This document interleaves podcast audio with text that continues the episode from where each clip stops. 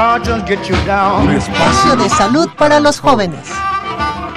Hold up your head,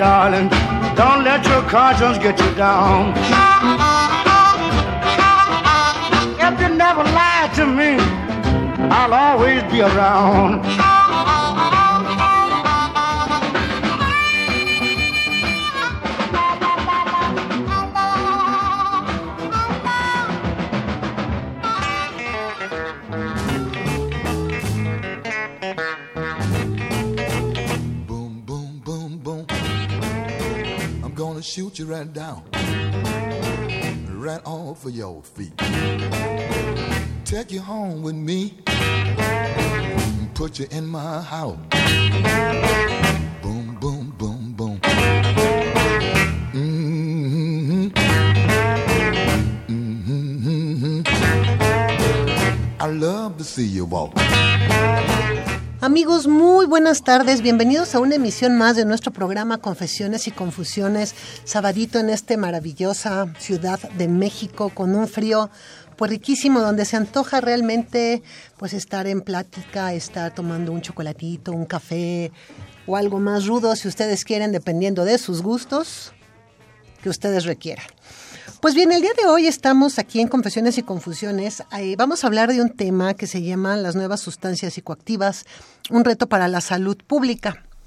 Y para ello nos acompañan, voy a presentar primero a nuestras mujeres. Vamos a, voy a presentar a la doctora Fabiola Rosalinda Villegas Navarro. Ella es coordinadora de programas médicos del Instituto Mexicano del Seguro Social. Fabiola, bienvenida. Muchas gracias, un placer. Y tenemos a la doctora Ana Belén Ramírez López. Ella es médica escrita al Departamento de Consulta Externa de la Dirección de Tratamiento y Rehabilitación de Centros de Integración Juvenil. Cursó su licenciatura como médica cirujana en la Universidad Autónoma Metropolitana. Tiene experiencia en investigación de pediatría en el área de inmunodeficiencias, así como metodología de la investigación y la estadística. Y tiene experiencia como médico en la atención a la población general con padecimientos de diversa índole y de manera privada. Ana, bienvenida. Muchas gracias por la invitación, es un gusto.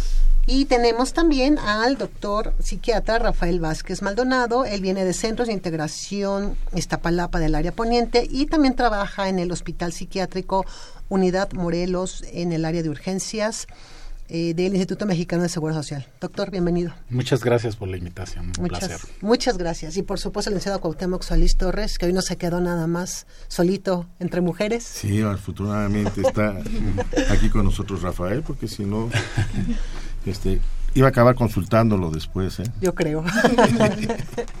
Bienvenidos todos, qué bueno que están acá con nosotros. La verdad es un tema de mucha relevancia, de, siempre de mucha actualidad. Y pues vamos a empezar a, a discernir sobre, sobre todo esto que son las nuevas sustancias psicoactivas, algunas no tan nuevas, pero de, de recientes usos este, novedosos, ¿no? Por Claro. llamarlos de alguna forma. Bueno, yo creo que antes que, que empecemos es como definir, ¿no? ¿A qué les llamamos eh, nuevas sustancias psicoactivas? Quien guste, el micrófono está abierto. Yo creo que primero Doctor. tendríamos que definir lo que es una sustancia psicoactiva. Exacto. Una sustancia psic- psicoactiva simplemente es cualquier sustancia que sea de origen natural o sintético y que al ingresar al organismo por cualquier vía, vía oral, vía rectal, cualquiera que sea, provoca una alteración en el sistema nervioso. Hay cambios importantes en el sistema nervioso. Entonces, una vez definida esta situación, obviamente se han incorporado nuevas sustancias con estas características o con características más lamentables. Claro. Sí, bueno, las Naciones Unidas las definen como sustancias que ya sea de forma pura o en preparado, no se encuentran controladas por los convenios que, han sucedido, eh, principalmente, bueno, de 1961 y 1971 sobre estupefacientes y psicotrópicos, y los cuales, eh, bueno, no son controlados de, de manera legal y que representan un gran problema de salud para la población. Claro, doctora. Bueno, en este caso son, son todas aquellas sustancias, como ya lo comentaban los doctores, que indudablemente aquí excluyendo aquí hay sustancias de tipo medicinal, pero que no tienen alteraciones este, en nuestro organismo tan, tan en, en la afectación en este, en este no afectan a nuestro organismo como en este caso las que son las ilegales. ¿no? Bien, pues este, como ven, pues puede ser cualquiera. Así es.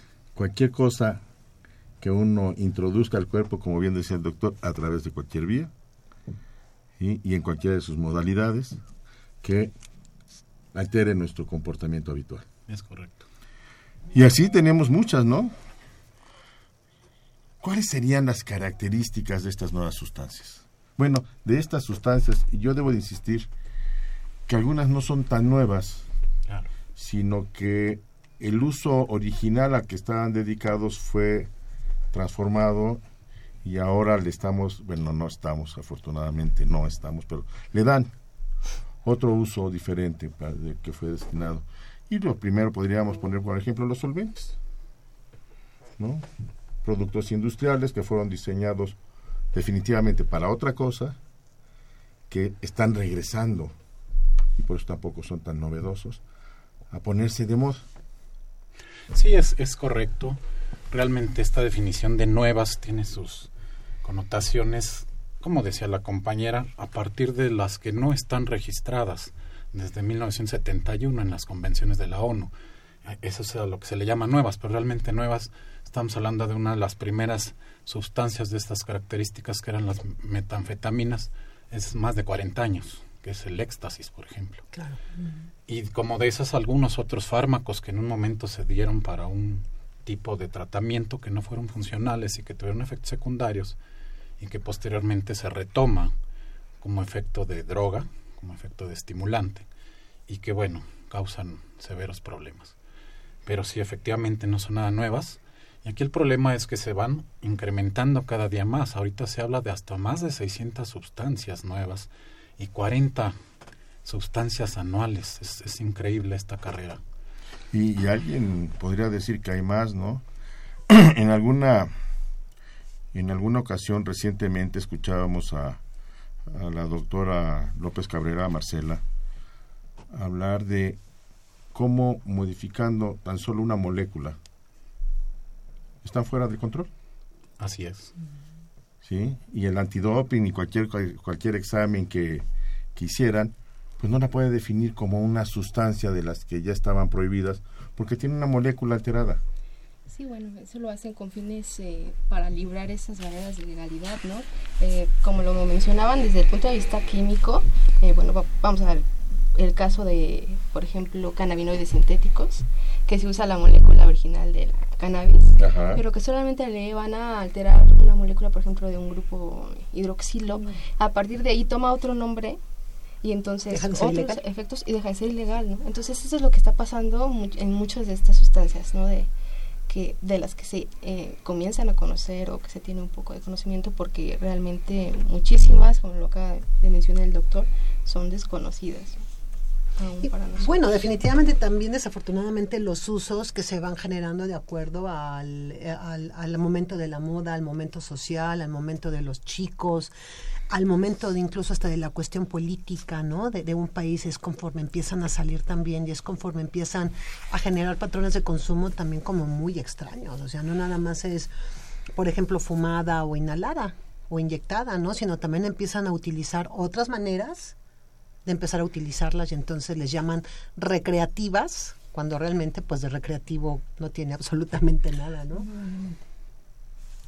Sí, claro. De pronto es tanta eh, la experiencia que tengo con manejar adolescentes. Siempre están buscando situaciones nuevas. Siempre están buscando dos cosas. Sentir, sentir cosas diferentes, experimentar cosas extrasensoriales. Y de pronto es la droga ideal este tipo de sustancias que básicamente son alucinógenas y que de pronto te, te sumergen en otro tipo de emociones. Entonces la droga ideal, que es barata, es muy accesible, suple a otras y de pronto cubre, cubre con esos huecos emocionales que es terrible. Entonces pues, la población está muy vulnerable. Y, yo creo que ese es el punto, doctor. La población objetivo son los menores de edad, en los que desgraciadamente los efectos son más perversos y a más largo plazo. Poderse incorporar a alguna adicción es mucho más susceptible a estas edades antes de los 19, 22 años que acaba de madurar el, el, este, el Sí. lóbulo central, pero este pues está, ese es el, el punto objetivo. Ya los más grandes, pues como que no les importan tanto. Claro. ¿sí? Y este es parte de, del proceso mercantil de acercar un nuevo producto, básicamente barato, que cubre las expectativas, que genera además otro tipo de sensaciones o incrementa las del producto anterior en moda, y así vamos, ¿no? Y, yo retomaría un poco también lo de las los inhalables.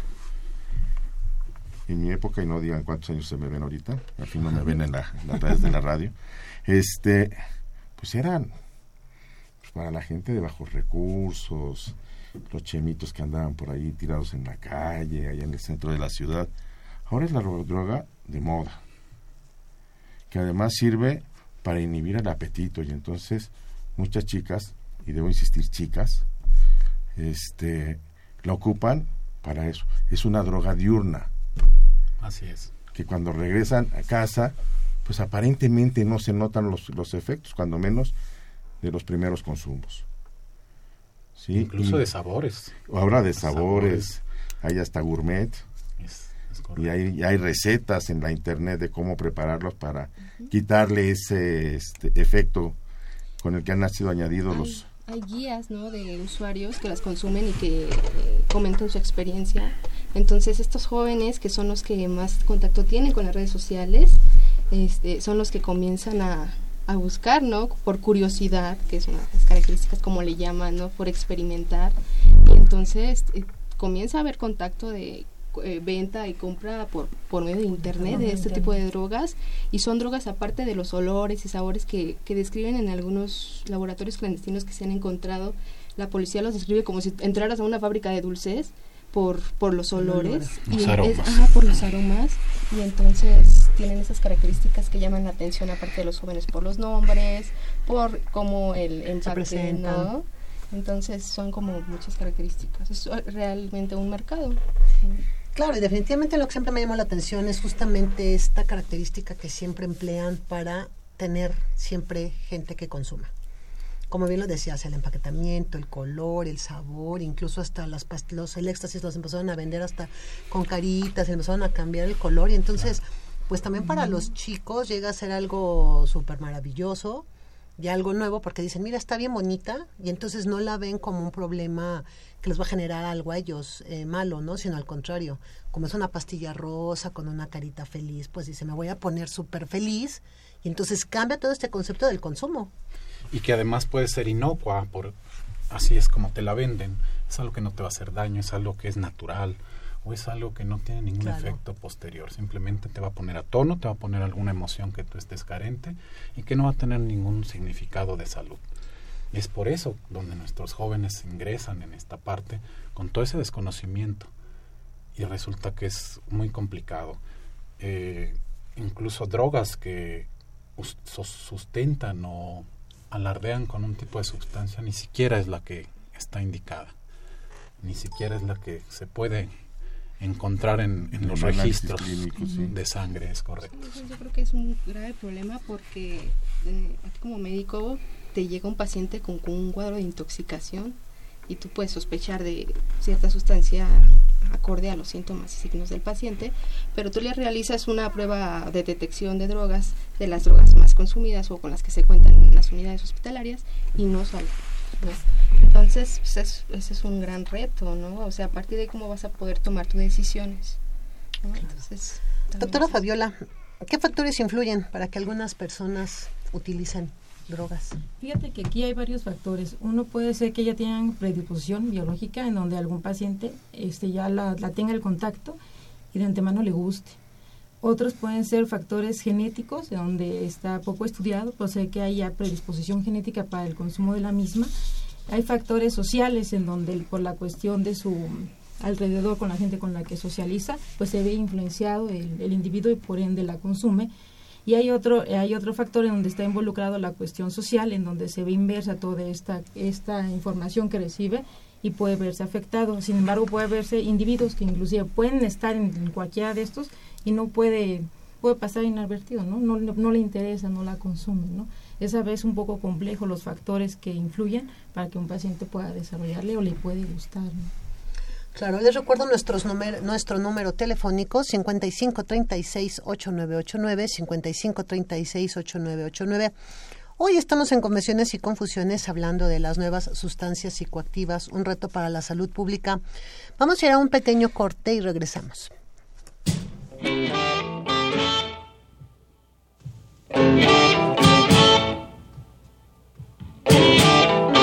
The gypsy woman told my mother before I was born, I got a boy child coming. He's gonna be a son of a gun. He's gonna make pretty women's jump and shout. Then the world wanna know what this all about.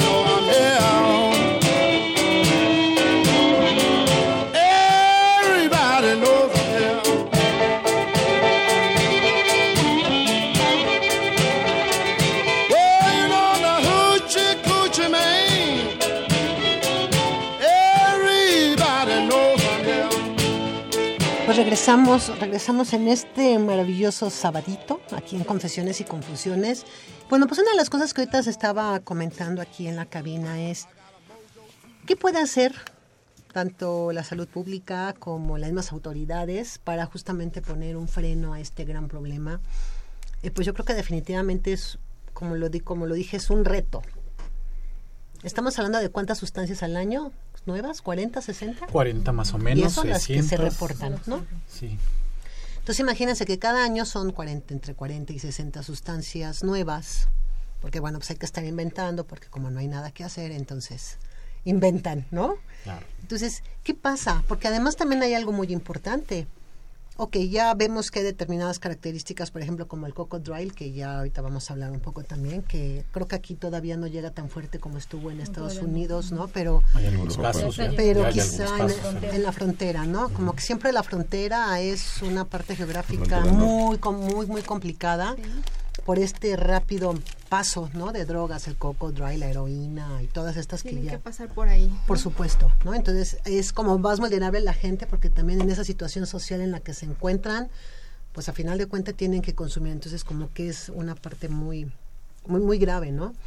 Pero ¿qué sucede cuando nuestros chicos de aquí de la Ciudad de México empiezan a tener contacto con estas nuevas sustancias y todavía ni siquiera los que nos dedicamos al área de salud, ya sea los médicos, los psicólogos, a las atenciones, pues decimos, bueno, es que puede estar intoxicado por determinada sustancia, pero a final de cuentas no es esa, y nos damos cuenta que es una nueva que llegó.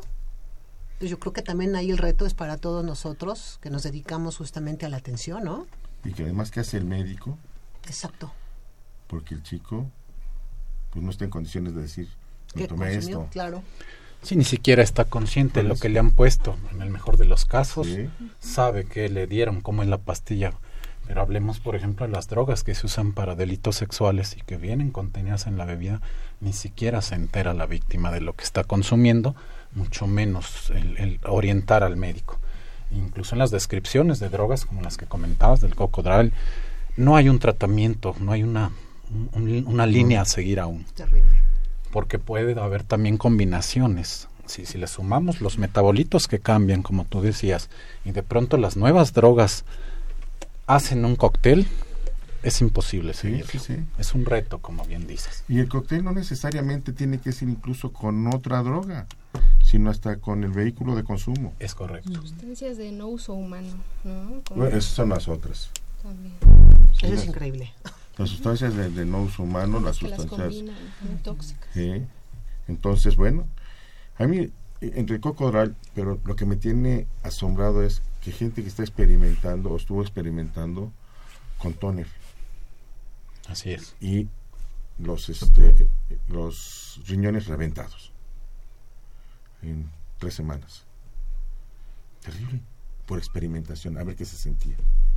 Sí, es, es muy tóxico, es nefrotóxico, es, es algo que manifiesta inmediatamente. y yo creo que aquí el- empezamos por el gran reto para la salud pública, porque no son ilegales. Claro. Están alcance que comentabas. de todo mundo. ¿Sí? O sea, un tóner pues, lo podemos ir a comprar casi en cualquier papelería y un este spray de un bolígrafo un bolígrafo o, este o un spray para limpiar el teclado pues lo venden en cualquier lado no Las y pilas. las pilas ¿sí? y se convierte el- la casa en un laboratorio de drogas verdad se convierte está en la mano sin querer uno tiene ahí un, un arsenal para alguien que quiere experimentar cuando han entrado a estos laboratorios no se necesita más que una cocina, una habitación, incluso en algunos lugares de Europa, en un auto adaptado a un pequeño laboratorio, inmediatamente se pueden diseñar bastantes sustancias. Ese es otro punto que es muy peligroso porque no cuentan pues con los estándares de, higiene, ¿no? Que normalmente se tienen para, para producir algún fármaco. Entonces, la contaminación, esas otras caracteri- características, por ejemplo, del, del, del que, crocodile, que tiene, eh, que infecta, ¿no? El sitio donde se inyecta por también el tipo de tóxicos con los que lo combina, con gasolina. pero, pero digan que es el cocodrilo porque este mucha- a lo mejor mucha gente no lo sabe pero El cocodrilo no es un animalito que ustedes vean en los pantanos, no. no, ni tampoco en las camisas No, ni tampoco en las camisas, esa marca del cocodrilo, doctora Fabiola. Es fíjate que es una nueva droga, eh, bueno, no tan nueva, en donde se combina parte de la codeína junto con sustancias como puede ser con gasolina, disolventes, este, alcohol, y que en, en cierta manera los juntan y esta la, se aplica de vía intravenosa o puede ser sub- subdérmica y dura el efecto 30 minutos. El, lo que pasa es que es muy potente, es un alucinógeno y te da un éxtasis muy potente. El problema es que a la larga, con el uso constante, el paciente en lugar de la aplicación tiene necrosis vascular y de la piel y puede con el tiempo perder la extremidad del sitio donde, de, de donde se la aplicó. Entonces, el paciente con consumo prolongado en menos de dos años es su, su tipo de vida. Dos pero aquí la, la cosa es, para poderse suministrar eso, se tiene que drogar antes, porque es tan doloroso la, la, La la aplicación. aplicación que tiene que drogarse. Sí, para de hecho, poder la aguantar. desmorfina, la desmorfina Así es, es. la sustancia que tiene que es un análogo. Cabe eh, comentar que estas sustancias nuevas son variantes de las drogas ya existentes. Claro. Entonces la des- desmorfina resulta más económica que la misma heroína y por eso es tan socorrida cuando empiezan a quedarse los adictos con menos recurso y es barato y de rápida acción. El problema es que tiene esto, una necrosis inmediata y los efectos se ven a seis meses, los efectos devastadores. Devastadores. Muy tarde ya para cuando uno quiere Sí, si al alguien del público después del programa quiere checar en la internet, nada más aguas porque las imágenes son de veras Muy fuertes, impactantes. Sí.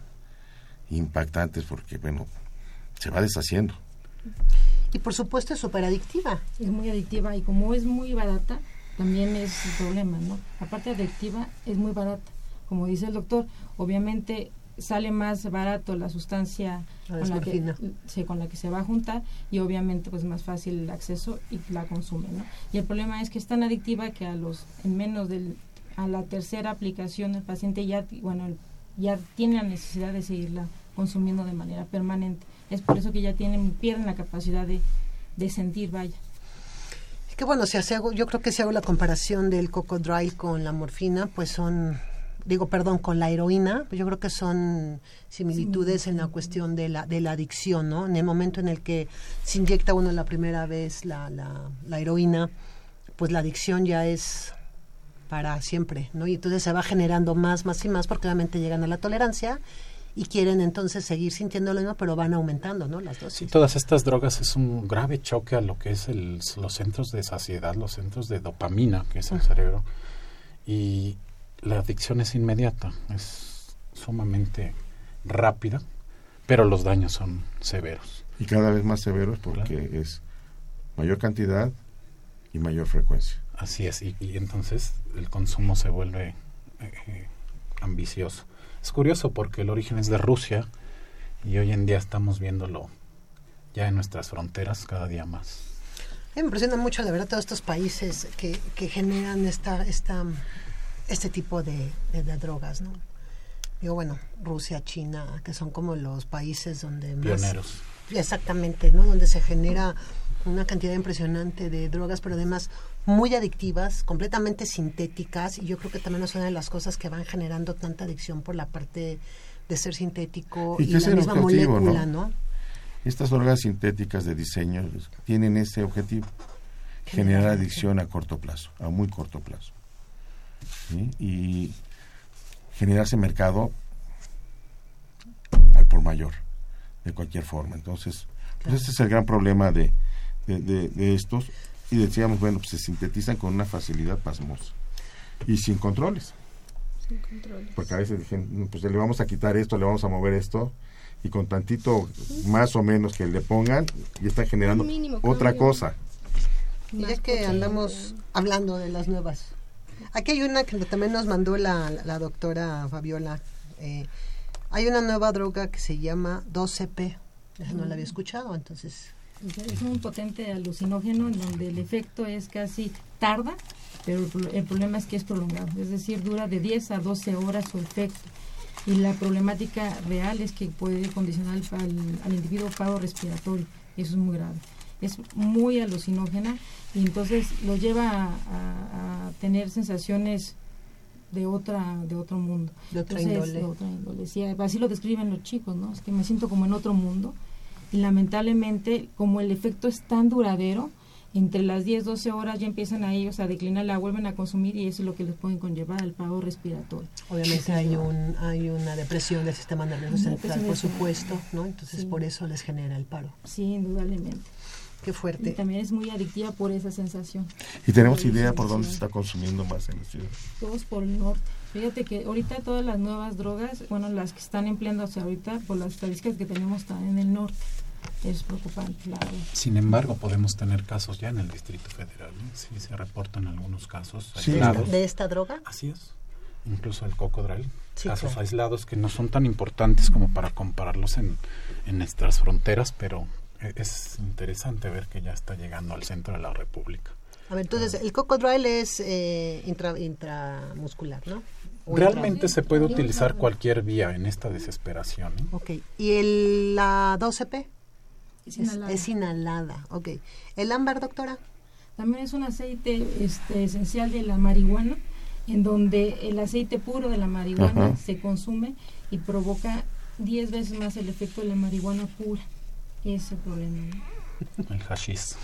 Sí, mm. Eso sí es crítico, la verdad, ¿no? Porque de por sí tiene bastantes sustancias este, nocivas, alrededor de 400 más que el tabaco. Indudablemente la marihuana es abismal, ¿no? Y más por sus efectos cancerígenos que tiene la, la marihuana, ¿no? No sé ustedes qué opinan, doctores.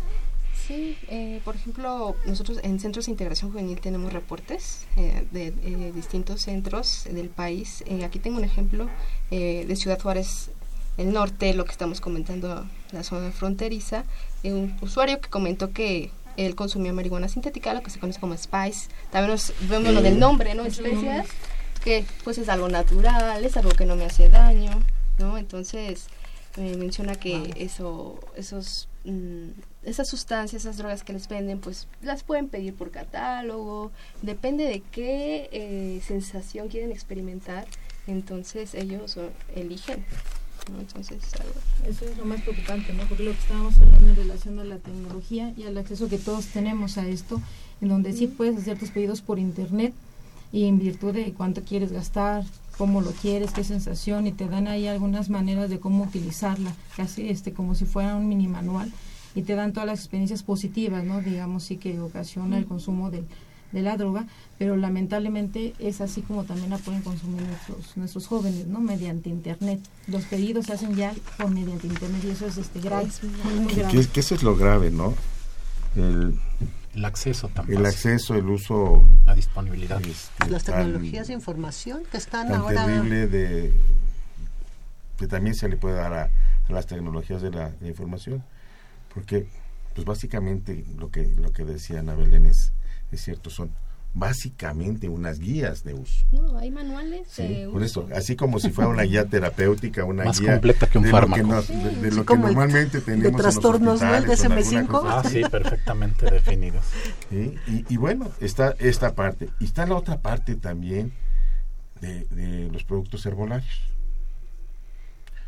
En la- nosotros seguimos ahí asombrados con esta planta que se llama floripondio. Nada más tiene 72 horas de, de efecto. O sea, el viaje dura La guía, así como ¿sí? la guía, lo primero que les aconseja es que si lo van a tomar, porque además es una infusión, lo hagan acompañado de alguien que los acompañe, que los, que los lleve en el viaje para que los esté cuidando. ¿Sí? Entonces, 72 horas perdidos. Sí, en el hospital psiquiátrico donde, donde laboro, cada día son más frecuentes los casos de psicosis y que es un consumo único. que Eso es lo alarmante. Con un solo consumo queda dañado el cerebro, Por supuesto. queda permanentemente dañado y que ya no hay vuelta para atrás. Eso es lo alarmante. No necesitamos tener consumos crónicos para esta planta. Y además que es muy accesible. En cualquier crucero de calle se puede incluso reproducir. La planta es muy bonita incluso Sí, de hecho. pero sí es alarmante el, el ver nuestra población que está Y, y los efectos psicóticos son terribles. Por ahí nuestros compañeros de, de, este, de atención prehospitalaria en los servicios médicos de la universidad nos documentaron algunos. Bueno, qué terrible. Un cuate tratando de, con los dedos, quitar las piedras de, volcánicas de Seu para poderse esconder abajo, porque venían por él. O sea, Ay, así son, son cuadros muy abigarrados Sí, sí, muy, sí. muy similares a lo que es una esquizofrenia Con un consumo único. Un primer consumo lo llevó a eso. Y en otros casos, un primer consumo ya no les permitió vivir. y que tiene que ver con lo que decías en un momento el cerebro no madura hasta cierta edad entonces están muy vulnerables esos cerebros principalmente en el área frontal y que de pronto cuando atacan estas drogas ya no es posible que tengan una recuperación Y, y ese es la- el punto, ¿no? Los chavos dicen, no, es que yo ya estoy suficiente maduro. Hay corrientes de pensamiento que dicen que los debemos dejar a ellos. y todo. Pero de veras, es cuestión de desarrollo humano. No antes de los 20 años acaba uno de, de desarrollar el óvulo frontal. Si no está bien desarrollado, pues nuestro raciocinio se ve entorpecido. la toma de decisiones por supuesto ¿sí? Y yo creo que toca algo ahorita muy importante, licenciado, y es justamente este gran problema que tenemos para ser conscientes a nuestros jóvenes con los que trabajamos. ¿Cómo le explicamos a un adolescente que está justamente en todo este crecimiento y que la parte de raciocinio todavía está muy inmadura? Decirle cuáles son justamente todas estas consecuencias que puede tener los consumos de cualquier sustancia. Ya sea alcohol, ya sea tabaco, ya sea marihuana, cocaína, éxtasis y todas las que estamos nosotros hablando, marihuana, ¿no? ¿Cómo le podemos decir para que entienda que realmente es un proceso muy difícil en el que obviamente está en, en- en ese proceso, pero que sigue con esos consumos, va a quedar tonto o va a tener la muerte o simplemente esta parte de que no tienen como esta percepción de un futuro, ¿no? Porque todo para ellos ahorita ya es inmediato en estas nuevas generaciones. Yo creo que también ese es el reto. Justamente, ¿no? Yo creo que es importante eh, esta educación constante porque parece ser como que cuestiones del sistema nervioso, del cerebro, nuestro funcionamiento, estamos muy ajenos, incluso diríamos muy ignorantes. Y es muy interesante sentarse con una población de estas características a empezar a, a redactarles cómo funciona su sistema nervioso, cuáles son esas características y de pronto el adolescente entiende bastante bien. Hay programas ya incluso en el, en el NIDA que están diseñados para esta población y que son charlas muy amenas, muy interesantes para que empiecen a conocer su cuerpo desde la parte cerebral. Y obviamente al conocerlo van a tener las armas, los instrumentos para protegerlo. Es muy importante eso. Sí, em, hay que explicarles los, las consecuencias que trae consigo el consumo de este tipo de sustancias de una manera en que ellos puedan entenderlo. Es, com- es difícil. Em, también hay que, yo creo que es bueno que, que el, como el Internet pues es un arma de doble filo, ¿no? Así como tiene este, este problema de, de que pueden tener acceso a la compra y la venta de las sustancias, pero también para informarse de los malos de los malos este, efectos o de efectos negativos ¿no? dentro de su persona. Entonces yo creo que estas características eh, o armas que tenemos de la actualidad, de nuestro momento, que son la, este, la, tecnología, lo podemos usar después con ese fin, ¿no? Yo creo que sí, eso, eso es básico. Trabajar con ellos en sus en sus lugares, en donde ellos habitualmente están, es como lo debemos hacer. Y creo que pues, con las dos instituciones tenemos grandes ejemplos. Alejandro Sánchez, en el caso de centros de integración, y, nosotros trabajamos mucho en prevención con, con ellos, preparando pares. El IMSS junto con nosotros también tiene el programa Juvenims UNAM, en donde a través de pares, y es ahí donde rompemos lo difícil, doctor, a través de los pares podemos hacerles llegar información, traducírselas un poco al español moderno, al español que ellos hablan y que ellos sí entienden, a veces yo no lo entiendo, ¿sí? pero ellos sí lo entienden, y entonces el, la comunicación se vuelve muy fluida.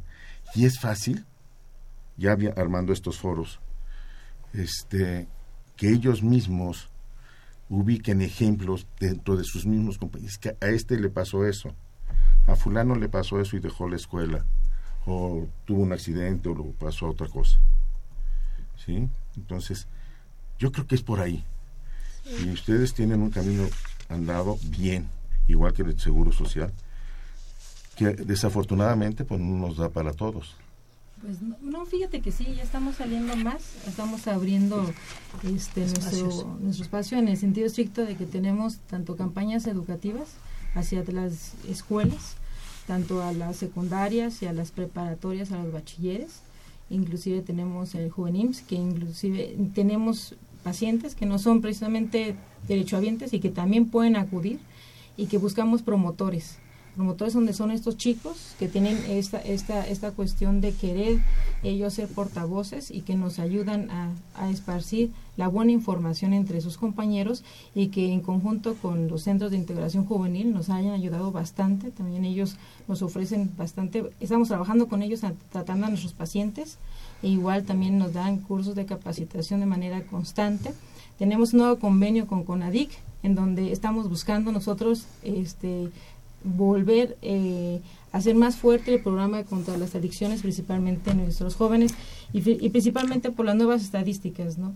En donde los niños de 10, 12 años están viéndose afectados. Nuestros niños de primaria, fíjate que eso es lo más preocupante, ahorita es donde tenemos mayor incidencia, en los niños de primaria. Cuarto, quinto año, estamos viendo muchos problemas de esta índole, en donde es en donde vamos a enfocarnos más, es nuestra este, prioridad el próximo año, principalmente porque, por lo que estamos hablando todos, son los niños más vulnerables. Y justamente es eh, la, parte en la que yo iba a comentar ahorita, Fabiola. Em, hablamos mucho de nivel secundaria y nivel preparatoria, que son pareciera como que los que más nos interesan. Sin embargo, yo siempre he creído que si no vamos a los niveles básicos, empezando desde los seis años, siete años, ocho años, que todavía están en este proceso de aprendizaje para poder empezar a cambiar todas estas conductas pues obviamente cuando llegan a quinto, sexto año, cuarto año, ya traen otra percepción de lo que es, ¿no? Si nosotros no nos abocamos a toda esta población, desde primaria hasta licenciatura, vamos a seguir teniendo estos graves problemas. Obviamente no nada más es una cuestión de abocarnos, sino ver todo el contexto en el cual se desenvuelven los chicos. Obviamente no se una misma plática si nos vamos a una escuela, por ejemplo, a la Colonia del Valle, a que si nos metemos a una escuela en la delegación Iztapalapa o nos metemos en una la delegación Cuauhtémoc como pueden ser colonias como Guerrero, Tepito, ¿no? Todas estas. Entonces, cada una y cada población tiene una característica diferente. En el caso de ellos, pues en muchos vienen con una disfuncionalidad familiar impresionante, que muchas veces, aunque ellos quieran salir, el mismo medio los jala de qué manera ante estas poblaciones, no solo las que, las, las que estoy poniendo de ejemplo, podemos nosotros apoyarlos para que a pesar de que iban en situaciones que no son como muy favorables, podamos hacerlos resilientes a estos niños a través de los programas de habilidades para la vida, ¿no? Porque también ustedes como seguro trabajan el programa de habilidades, centros de integración también los trabaja. ¿De qué manera podemos justamente juntar estos dos grandes rubros? Algo bien importante y que en lo personal me ha servido es incentivar mucho en la tarea del ejercicio. El deporte es básico y que les da justamente identidad a lo que decías, a poblaciones muy vulnerables en donde no, no se identifican con nada. El darles, por ejemplo, una estructura, eh, eh, hablar de un equipo de fútbol, de básquetbol, y empezar a reconocer sus capacidades. Y esto es desde edades tempranas, no tenemos que esperar mucho. Y que los alejan de las, del, del, riesgo del consumo de sustancias porque se va haciendo un autocuidado, se va haciendo una disciplina, se va haciendo una especie de conducta de eh, afrontar lo corporal, de protegerlo. Y las drogas van quedando en segundo término. Yo creo que sí es muy importante este tema.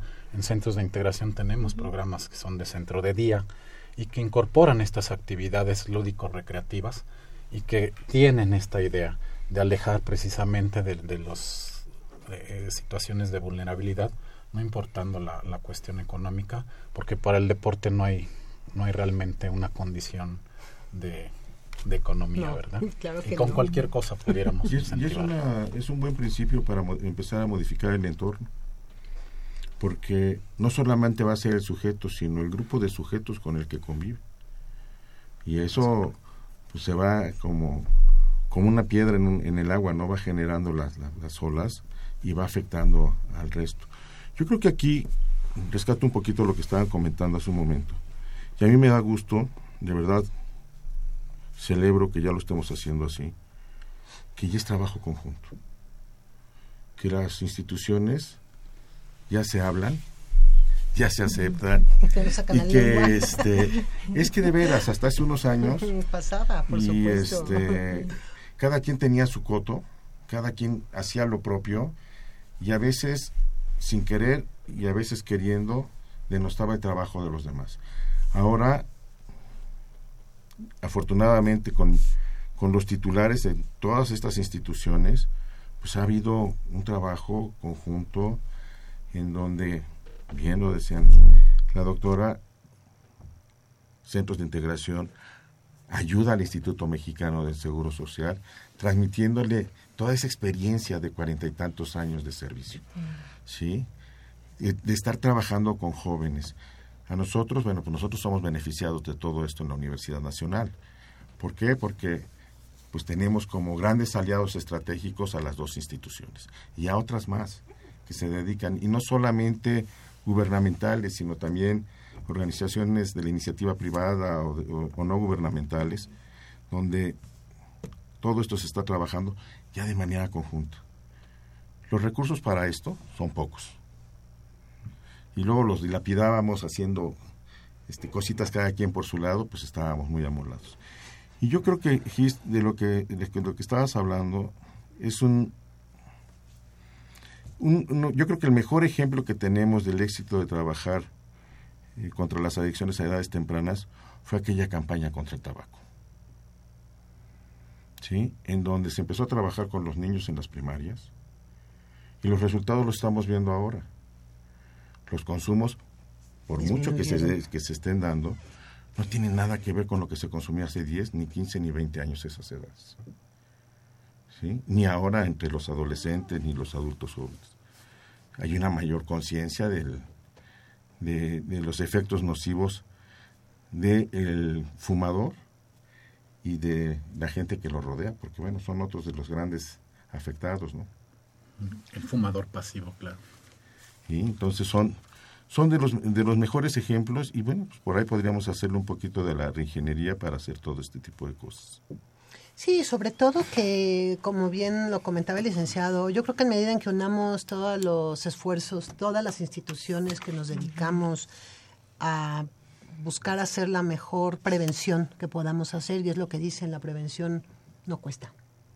La prevención es barata y en medida en que también se vaya entendiendo eso en las poblaciones, pues es también la manera en cómo vamos a ir nosotros incidiendo todas estas poblaciones. En la semana teníamos tuvimos una videoconferencia de diabetes, cons- considerando que ah, pues justamente hoy es el día, ¿no? Día El Día Mundial de Diabetes. Y justamente el doctor que nos acompañó eh, también del, bueno, él, él fue de, de, la, de Miguel Hidalgo, de un centro de salud. Nos decía que lo que pasa es que la gente pues tampoco como que no entiende cuál es el proceso de la diabetes. Dice, bueno, pues ya tengo diabetes y entonces ya me voy a morir, ¿no? Entonces, no asumen realmente que pueden tener diabetes, que pueden tener una vida excelente, Una calidad de vida. pero maravillosa, ¿no? Y es lo mismo igual con los con, con la cuestión de los de los consumos y con la cuestión de las sustancias psicoactivas.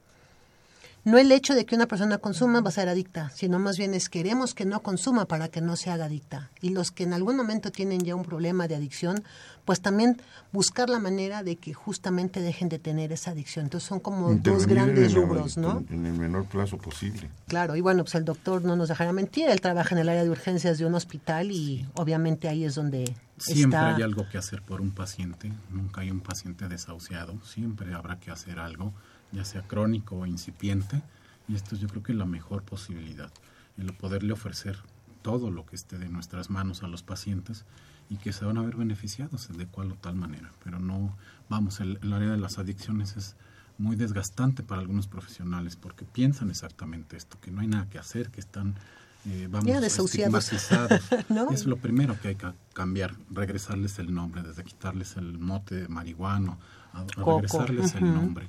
Claro. Entonces siempre hay algo que hacer, indudablemente. Y otra cosa muy importante, que el narcotráfico no descansa. Nosotros no podemos hacerlo. Si el narcotráfico ahorita, en este momento que estamos aquí sesionando, está diseñando nuevas drogas, nosotros no podemos quedarnos abajo y luchar con pequeñas batallas. Y es un gusto poder eh, colaborar para eh, en un equipo, no puede ser de otra manera. Claro. Doctora, Ana. Sí, lo que comentaban del tiempo es oro. Hay que tratar de identificar por medio de una comunicación efectiva. Yo creo, por ejemplo, con nuestros jóvenes, esto yo, yo recalco mucho el dato que yo lo veo con nuestras personas cercanas, que, que ya eh, el tiempo de estar en el celular, en, en las redes sociales, es muchísimo.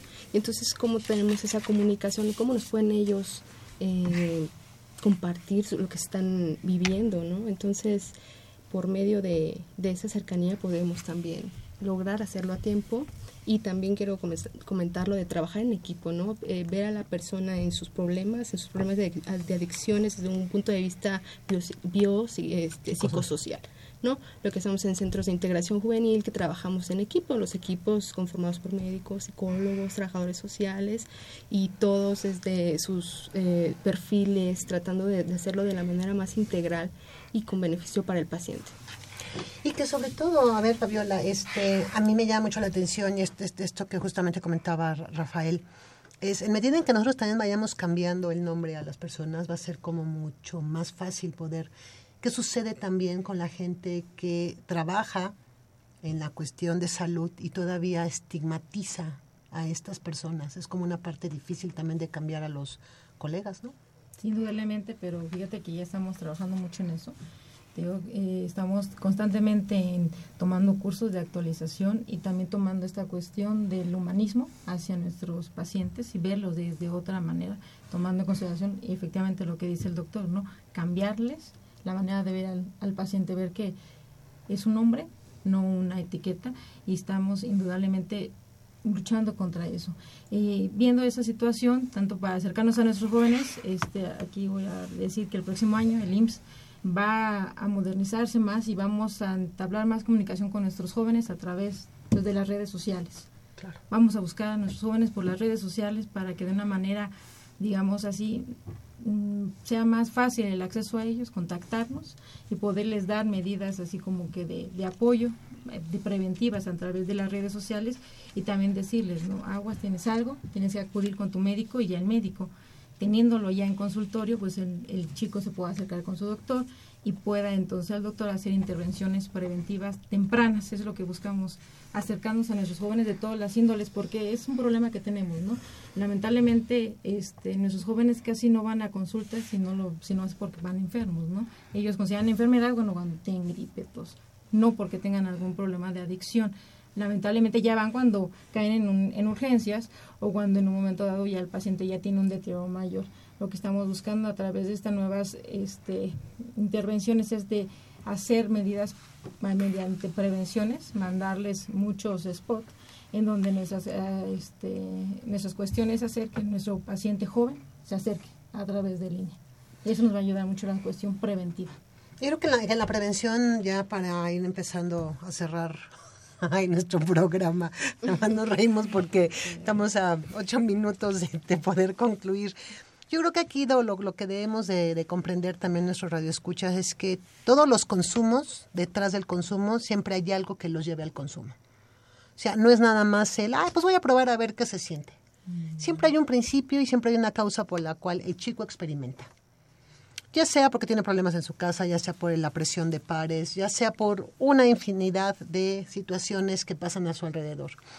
Y la otra es que obviamente todas estas campañas que se realizan a, eh, a favor de ellos para que no tengan los consumos, pues también deben ir ya cambiando un poco esa expectativa de hacerlos como una cuestión de infantes.